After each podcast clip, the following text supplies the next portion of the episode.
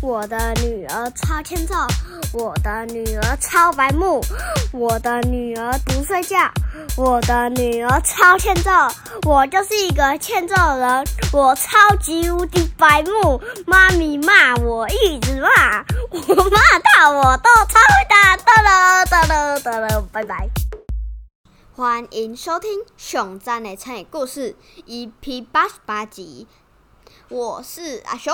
我是妈咪，今天我们要来分享的成语是什么呢？阿雄，对牛弹琴，噔噔噔。那什么是对牛弹琴？你觉得？我觉得应该就是对不懂的东西讲道理吧。对不懂的什么东西？不懂的人，不懂的。比如说，你对小婴儿讲道理，对小小婴儿听得懂道理啊？听得懂吗？听得懂啊！你小时候妈咪都跟你讲道理啊，你小时候还比较听得懂道理的，不像现在环闭吧。不是，我是说六个月的时候啊，那些听得懂啊，听得懂啊。呃，或或或或是精神有问题的人讲，他听得懂吗？应该懂吧。我有你不要这样子讲。然后你你看对牛弹琴，牛可以听得懂吗？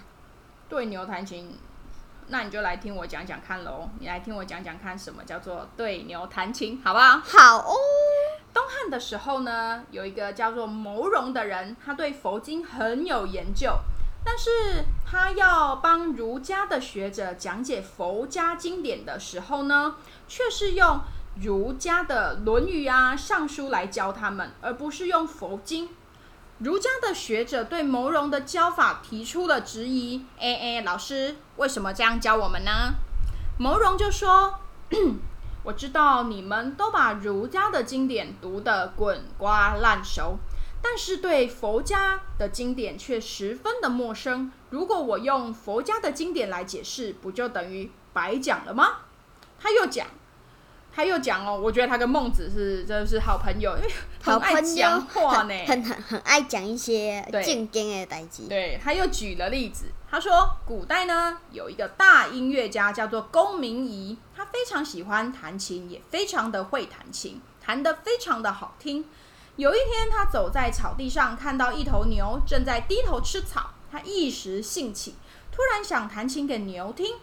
他一开始弹了一首很难、很艰涩的曲子，尽管琴声非常的琴声不是琴声，琴声是什么？琴声非常的优美。但是牛却还是低头顾着吃草，根本不理会那优美的琴音。公明仪就哼，很生气，虐。不过他冷静思考以后呢，了解牛不是听不到琴声，而是听不懂。于是呢，他又弹了一首比较拔辣的歌歌曲。牛么么，牛就好像诶，好像听到蚊子在叫的声音。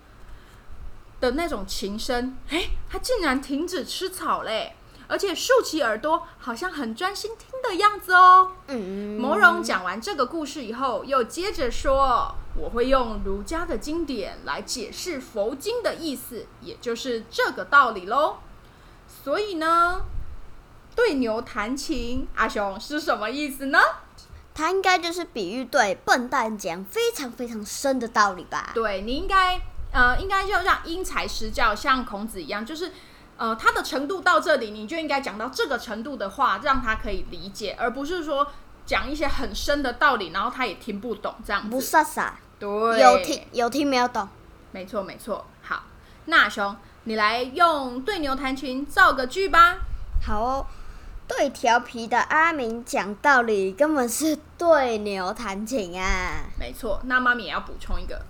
跟一个耳朵很硬的人讲道理，根本是对牛弹琴呐！真的呀！好，故事的最后，妈咪就来分享几个跟对牛弹琴相似的成语有什么吧。比如说有白费口舌、无地放矢、牛角牡丹。什么是牛角牡丹？就是牛吃牡丹啊！然后还有鸡同鸭讲。哦，牛吃牡丹，对，那跟那个对牛弹琴相反的成语有什么呢？有对症下药啊，一针见血啊，跟妈咪刚刚讲的因材施教。那今天熊赞的成语故事我们就分享到这边喽，我们下一集再见，拜拜。